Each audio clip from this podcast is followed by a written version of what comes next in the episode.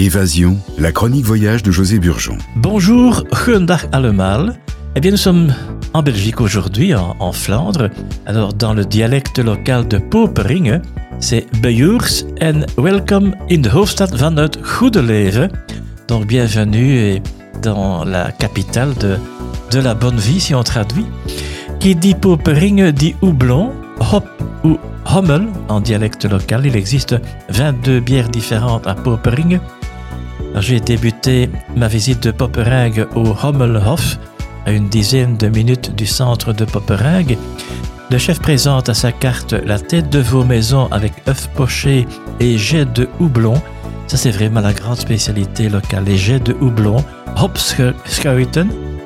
C'est une sorte de mini asperge délicate et croquante le pigeonneau de Steenvoorde à la bière Sint Bernardus, aussi de la région, purée de petits pois et jet de houblon.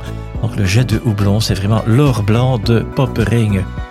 Le houblon est une plante vivace. La partie sous terre, la racine donc, est appelée la souche. Chaque hiver, les restes des tiges se trouvant à l'air libre meurent. Au printemps, les souches se trouvant sous terre donnent de nouvelles pousses que l'on utilise dans la gastronomie et aujourd'hui, on cultive le houblon dans des houblonnières constituées de fils verticaux et horizontaux.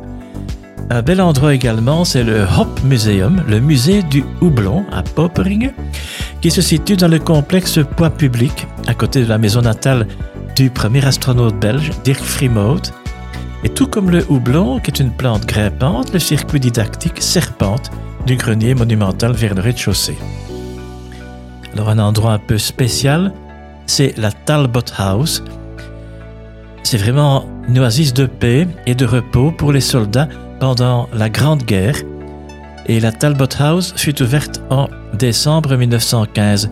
Le guide m'expliquait sur place que vraiment les, on expliquait vraiment la, vie des combattants derrière le, le front de l'Isère. C'est un endroit poignant, tout comme le Hook Military Cemetery, Miroir de la Grande Guerre, c'est le plus grand cimetière hospitalier avec 10 784 tombes et 30 nationalités.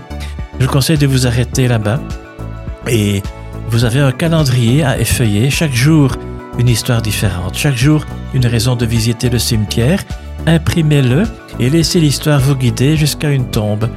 Ainsi, le 6 février 2013, j'ai découvert la tombe de Hugh Thomas McKenney, architecte et sous-lieutenant anglais, mort dans un accident d'avion le 6 février 1918.